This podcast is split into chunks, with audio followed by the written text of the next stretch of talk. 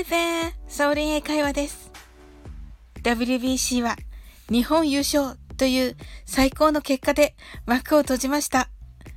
抑えのシーンにもかかわらず、泥だらけのユニフォームでマウンドに現れた大谷翔平選手。本当にリアルに野球漫画を見ているような気持ちになりました。あなたはどのシーンが一番お気に入りだったでしょうか？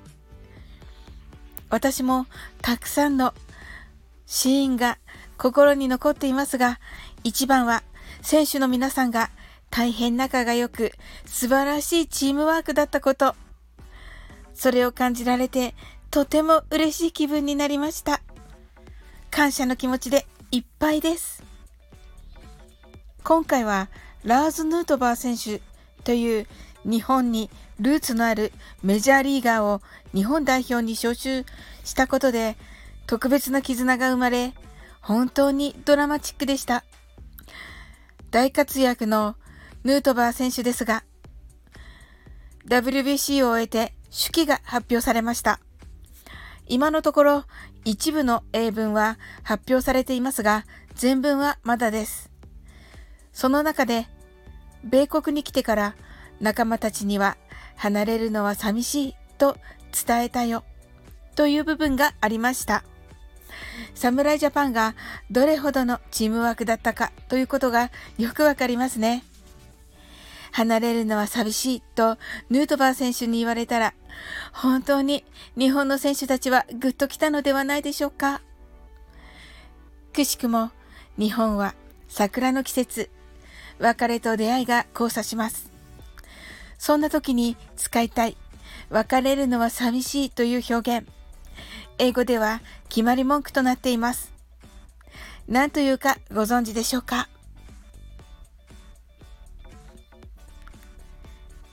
これは I'll miss you と言います。I miss you あなたがいなくて寂しいという表現を聞いたことがある方がいらっしゃるかもしれません。しばらく会えなくなる相手に対しては未来形を使いますので I will miss you これを短縮して早く言います。そうすると I'll miss you となります。それではゆっくり練習してみましょう。I'll miss you ありがとうございます。次に少し早く言ってみましょう。I'll miss you. Thank you. I'm sure you did it. もしかしたら、ヌートバー選手の手記の表現とは違うかもしれませんが、外国の友人などに使える良い表現だと思います。今日も楽しく配信させていただきました。最後までお付き合いいただきありがとうございます。この番組はお好きなことをしながら耳だけこちらに傾けていただく聞くだけ英会話をコンセプトにお送りしています。これからもゆったりと気軽な気持ちで楽しく聞いてくださいね。コメントやフォローいただけると本当に嬉しいです。それでは次の放送でお会いしましょう。That's all for today. Thank you. See you!